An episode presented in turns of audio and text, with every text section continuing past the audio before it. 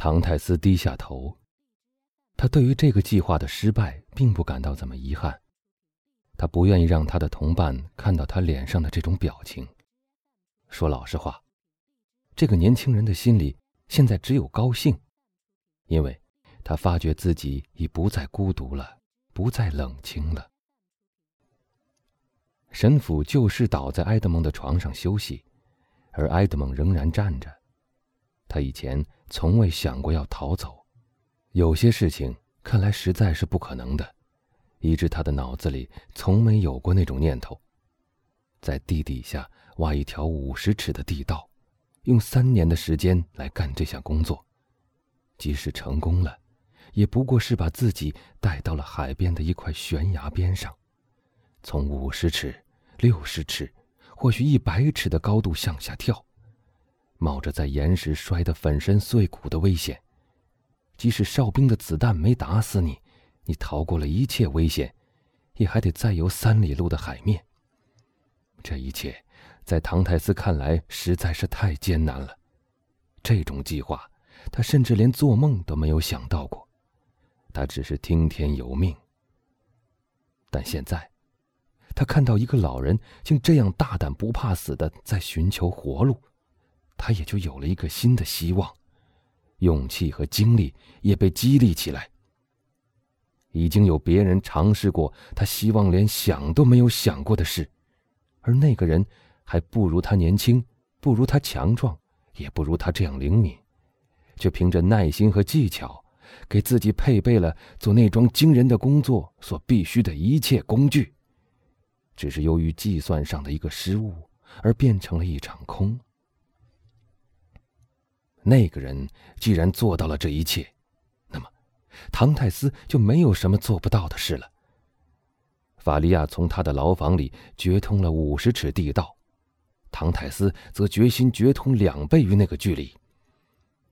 年已五十的法利亚用了三年的时间致力于工作，还没有前者一半年龄的他，却虚度了六年的时光。做教士和哲学家的法利亚。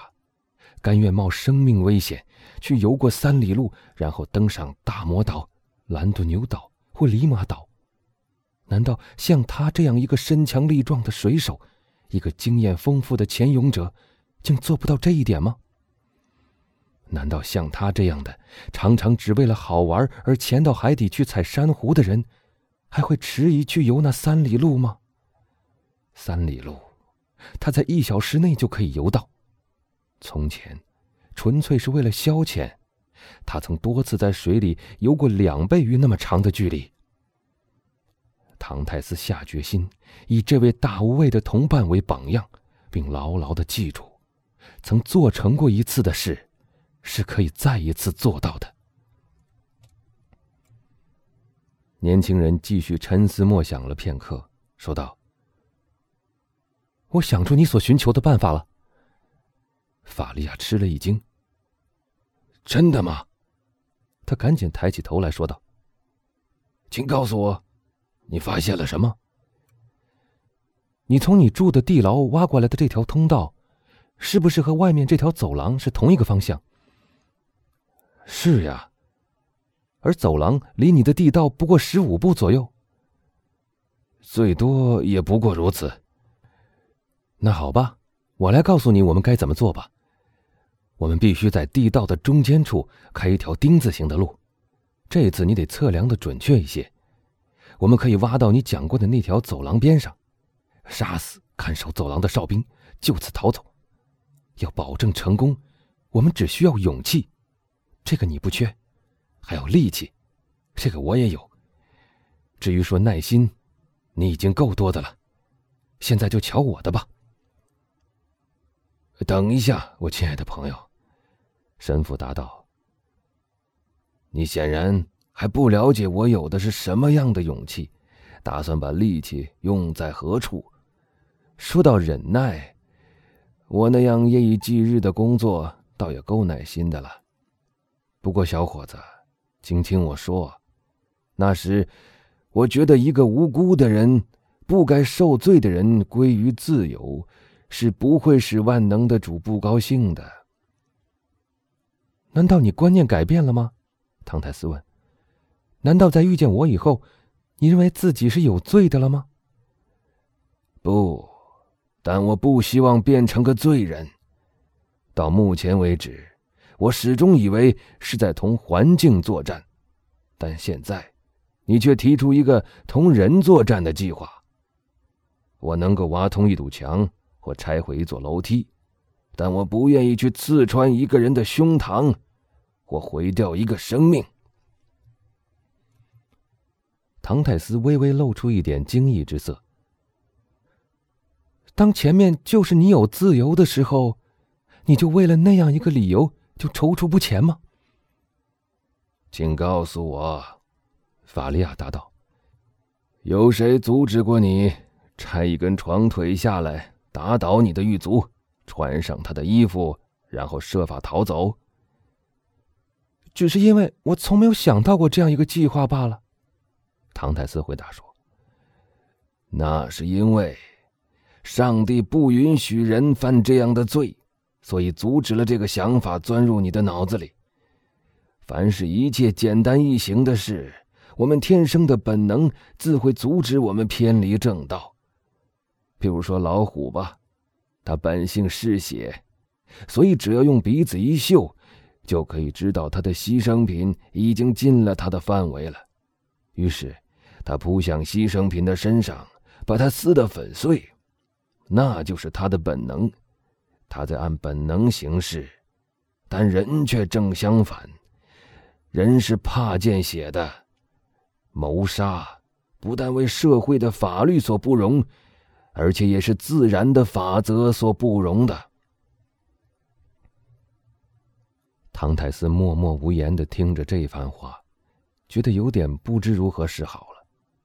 因为这种想法一向活跃在他的脑子里，或者说的准确些，曾活跃在他的心里。因为有些想法是脑海中想出来的，而有些想法则是从心里流露出来的。自从我入狱以来，法利亚说，我把所有的那些有名的越狱案都在我脑子里想过了。那些最终成功的人。都经过了长期的计划和小心的安排。举些例子来说，如波福公爵之逃出万森堡，杜布古神父之逃出伊维克堡，拉杜特之逃出巴士底监狱。但存心想逃脱而最后成功的例子却是很少的。机会常常会出其不意的到来，那是我们始料不到的。所以。让我们耐心的等待一个有利的时机吧，相信时遇吧，你将来会知道，我抓时机是不会比你差的。哎，唐泰斯说：“你大概很善于等待，这次长期的工作使你每时每刻都有事儿做了，而当你无事可做的时候，你还有希望，可以使你重新振作起来。”我老实跟你说吧，老人答道：“我不是单靠这个的。那么你还做些什么呢？我写作或者从事研究。那么他们给了你笔、墨水和纸吗？”“哦，不。”神父回答说，“他们没给我，是我自己制作的。”唐太斯惊呼道。你自己做的纸、笔和墨水。是的。唐太斯钦佩的望着他，但他的脑子里仍然有些疑惑。神父的慧眼一下子就看了出来。等你到我的地牢里去的时候，我可以给你看一篇已完成了的文章，那是我反省自己一生的心血的结晶。那是在罗马竞技场的废墟里，在威尼斯圣马克古宫的圆柱脚下，在狱卒会让我在伊夫堡的牢墙之内有时间把它们写出来。我说的那篇文章的题目叫做《论建立意大利统一王国》，印出来可以成为一册四开本的大书。您把这些文章写在了什么东西上面？写在了我的两件衬衣上。我发明了一种药剂，可以使得在布片上写字，就像在羊皮纸上写一样光滑流利。那么说，你还是一位化学家？勉强算是吧。我认识拉瓦锡，也是卡巴尼斯的好朋友。但是写这样的巨著，你一定需要一些书做参考。你有书吗？在我罗马的书房里有将近五千本书，但把它们读过了许多遍以后，我发觉，一个人只要有一百五十本精选过的书，就如同掌握了人类一切知识，至少是够用的了，或者该知道的都知道了。我用一生中三年的时间来致力于研究这一百五十本书，直到我把它们完全记在心里为止。所以入狱以后，我只要略微回忆一下，就可以清楚记起它们的内容，就像把书本摊开在我面前一样。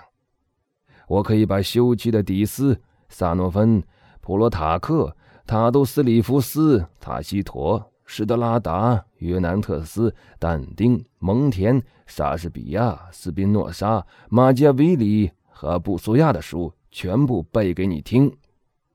我在这里仅仅只举出了几个最有名的作家。那么，你一定懂好几种语言了。是的，我可以讲五种近代语言：德语、法语、意大利语、英语和西班牙语。我还根据古希腊文学会了现代希腊语。我虽不能说的非常流利，但我现在还在不断的研究它呢。你在研究？是的，我把我所掌握的字组成了一套词汇，把它们不断的重新组合，所以我已经能用它们来表达我的思想了。我大约认得有将近一千个字，那一千个字是绝对必须的。尽管我也知道字典里有将近十万个字，我无法希望说的非常流利。但我能够让人听懂的意思也就够了。唐泰斯越来越觉得奇怪了，他觉得眼前这个人具有超凡的能力，可是他还是希望能发现他的某种缺陷。于是他说：“假如你没有笔，你怎么能把你所说的那本巨著写出来呢？”我自己制造了几支绝妙的笔，这个办法如果一旦流传出去，大家一定很乐于照着去做的。你知道，我们每逢斋戒日都可以吃到鱼的，我就选用了这种鱼头部的几条软骨。你简直想象不到，每到星期三、星期五和星期六，我是多么的高兴，多么的欢迎他的到来，来更多的为我提供作笔的材料，因为我坦白的承认。我的这本历史著作是我最大的安慰。当我追溯过去的时候，我就忘掉了现在；当我自由自在的在历史里驰骋的时候，我就暂时忘记了自己是个犯人。墨水呢？唐泰斯问。你又是怎么弄到那个的呢？告诉你，法利亚答道。我的地牢里从前有个壁炉。在我住进来以前，早就已经不用了。可是，它一定用过许多年，因为它上面覆盖着厚厚的一层煤烟。我把这种煤烟溶解在每星期天给我拿来的酒里。我可以向你担保，你再别想找到一种更好的墨水了。